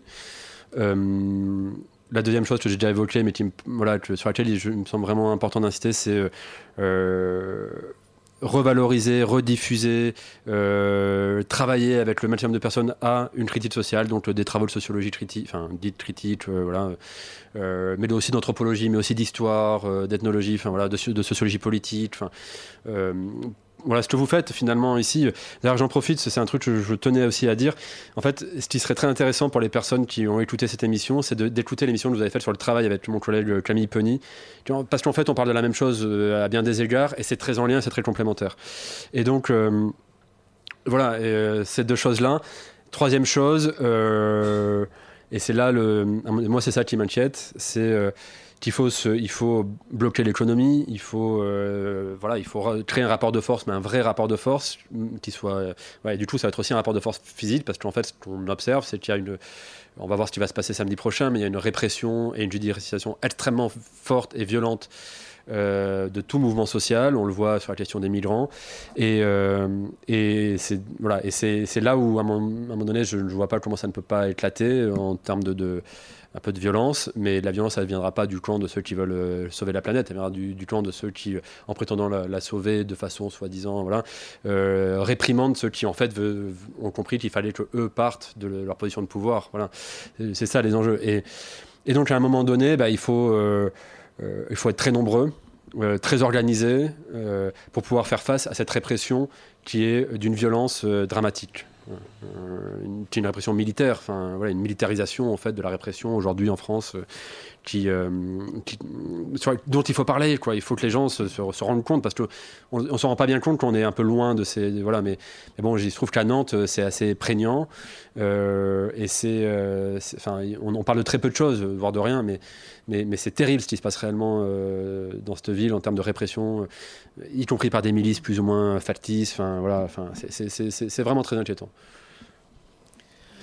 Euh, Qu'est-ce que vous pensez de, je ne sais plus qui est cet Américain qui a publié un, papier très récemment, là, cette, cette année, où il propose l'idée que en réalité, les gouvernements comme Trump, Bolsonaro et compagnie ne sont pas climato-sceptiques, mais ont en fait, au contraire, intégré l'idée euh, de euh, l'effondrement euh, climatique et que en fait ça va venir, c'est inévitable et donc que pour lutter contre ça, ils ont tout intérêt à ramener tout leur et à recentraliser toute leur économie, à relocaliser leurs emplois et aussi à augmenter leur répression, bloquer leurs frontières, protéger leur pays, protéger leurs citoyens parce que euh, ils savent que ça va arriver et qu'ils préfèrent être prêts. Alors là-dessus, je n'ai pas plus d'avis que vous tous ou de connaissances que vous tous. Donc euh, voilà, moi je dirais simplement que je ne suis pas sûr qu'on puisse les mettre dans le même sac, les deux.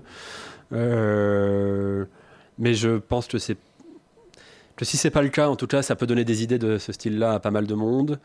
Euh, et en même temps, quand même, quand on voit, enfin, ou alors, enfin, si on va jusqu'au bout, j'ai pas lu cet article, hein, mais euh, si on va jusqu'au bout, c'est-à-dire que quand Bolsonaro, euh, Bolsonaro va dire qu'il va euh, finir de raser la forêt amazonienne, en fait, c'est pour accélérer l'effondrement quelque part et que du coup, lui donner raison. voilà, on pourrait avoir des stratégies électorales presque comme ça, dans, finalement, dans- si on faisait des scénarios de politique fiction.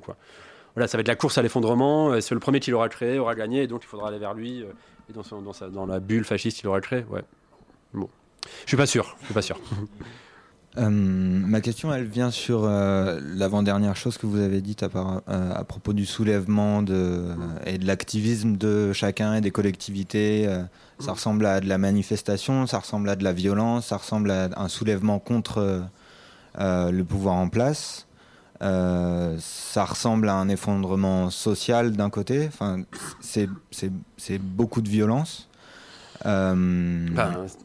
Si, si, on- bah, si, la violence sera. c'est en passer par la violence, en tout Enfin, cas pour. euh, Il ne s'agit pas de, de- de faire du tout de faire l'apologie de la violence ou quoi que ce soit. Il s'agit de, de signaler que ceux qui sont actuellement, qui occupent actuellement les positions de pouvoir, sont visiblement prêts, manifestement prêts à beaucoup de violence pour les, pour les garder. Sauf que euh, une solution durable euh, au problème climatique, c'est de faire en sorte que, les personnes qui occupent le pouvoir aujourd'hui euh, ne soient plus là. Enfin, n'aient plus le pouvoir. euh, voilà. Et, et, donc, ça, ben, on peut euh, les déloger, manu mali- militaris, sans que ce soit violent. euh, voilà. Euh, Ça s'est déjà fait. Les salariés, salariés d'Air France peuvent vous en parler, euh, je crois, euh, avec leur DRH. Ils l'ont fait. Bon, là, ça peut être ce genre de choses. euh, Les, mettre hors d'état de nuire. Mais sans, euh, sans forcément porter atteinte à leur intégrité. Par contre, eux, vous êtes, pouvez être sûr que si vous cherchez à faire ça, ils ils n'auront aucun scrupule pour porter atteinte à votre int- intégrité. Donc, du coup, si on pose des questions comme ça, comment on fait? Euh, bah, je pense qu'on on- on y va quand même, mais on se protège. euh, Il y a des, systèmes d'action. Mais par contre, avoir de la violence sur euh, les instruments du pouvoir, c'est-à-dire ou les instruments, enfin voilà, sur lutter contre une autoroute ou bloquer des autres, enfin bloquer les flux de, circulation économique. Ça, ça me paraît beaucoup plus opérationnel.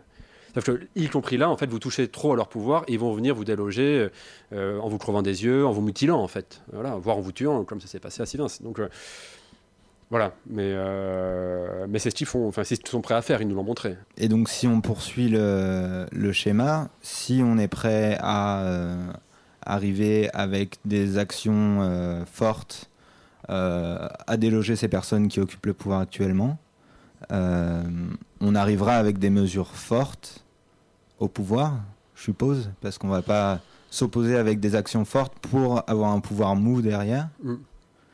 Et du coup, sans aller jusqu'à la dictature verte, au moins imposer des mesures drastiquement contraignantes sur euh, l'ensemble de- des, des productions nuisibles à l'environnement. Ça Mhm. semble être le scénario qui... Enfin, dans votre euh, démarche. Alors, euh, bon, après, je suis pas, j'ai jamais fait de politique, j'espère en faire jamais. Enfin, si, là, j'en fais quelque part, je mais, ou j'en fais pas mon travail, mais je, voilà, je suis pas. euh, enfin, chacun, son, chacun son boulot. Mais il me semble que, euh, en fait, voilà, ce que je dirais, c'est que quand je m'intéresse aux théories politiques euh, qui réfléchissent justement à des alternatives sociales et écologiques crédibles, ça foisonne d'idées, de, propositions. Donc ah, bah, après, il faudra débattre, il faudra euh, se réorganiser tous ensemble, euh, à l'échelle d'un territoire euh, comme la France ou peut-être de régions. Enfin voilà. Euh, il faudra euh, surtout mettre hors d'état de nuire. Donc effectivement, le temps, le temps de reconstruire quelque chose et puis après proposer à ces gens qu'on aura mis hors d'état de nuire de se réintégrer s'ils le veulent dans la société. Voilà. Mais en tout cas, redéfinir une société qui ne soit plus basée sur la concurrence, la compétition, voilà, ou sur, le, sur le- la centralité du, travail rémunéré. Enfin, tout ça.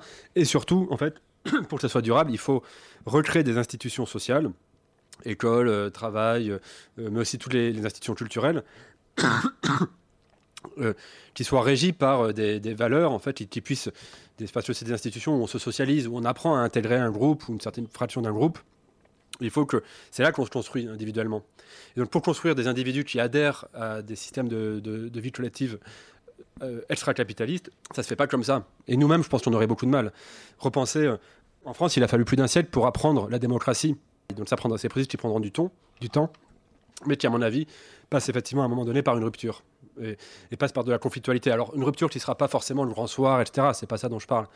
Mais c'est, ça passera par de l'usure, de plutôt de, il faut éroder, grignoter, voilà, c'est plutôt ça dès qu'on le peut. Mais ça prendra du temps. Voilà. D'ailleurs, euh, bah, c'est un, riche enseignement. hein.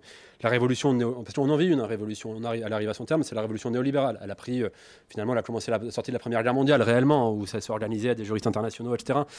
Donc ça a pris 100 ans. Voilà, pour, euh, pour, se, pour euh, se mettre en place. Ce qui, se passe dans les, en Tunisie, en Égypte, etc., on voit bien que c'est loin d'être gagné, ça prend du temps. Voilà, donc euh, ça sera pareil. Mais à un moment, il faut euh, voilà, enclencher la, le, le tournant. Quoi. Eh ben, écoutez, euh, merci à, à toutes et à tous hein, d'avoir participé à cette émission. Merci évidemment à vous, euh, Jean-Baptiste Combi. Mais merci à vous, c'était très aussi, appréciable. euh, merci, merci, merci au public présent ce soir d'avoir posé les questions. Merci évidemment à Radio Campus euh, Paris et à toute l'équipe euh, dans Futur Simone, Lucie, Philippe, Ben, Nina, Julien et Léa évidemment à la réalisation. Euh, en futur, Simone revient le 15 décembre prochain pour une autre émission spéciale sur Noël cette fois-ci. Alors quelque chose de plus joyeux, beaucoup plus joyeux même. à quoi ressemblera Noël dans le futur? Eh ben, on y répondra le mois prochain. Comment? Mais écoutez, on, va y répondre en tout cas le mois prochain, hein, à quoi ressemblera euh, Noël dans le futur. En tout cas, euh, avant cela, euh, je vous donne rendez-vous donc le 15 décembre prochain. Bonne soirée à toutes et à tous et à très vite dans En Futur Simone.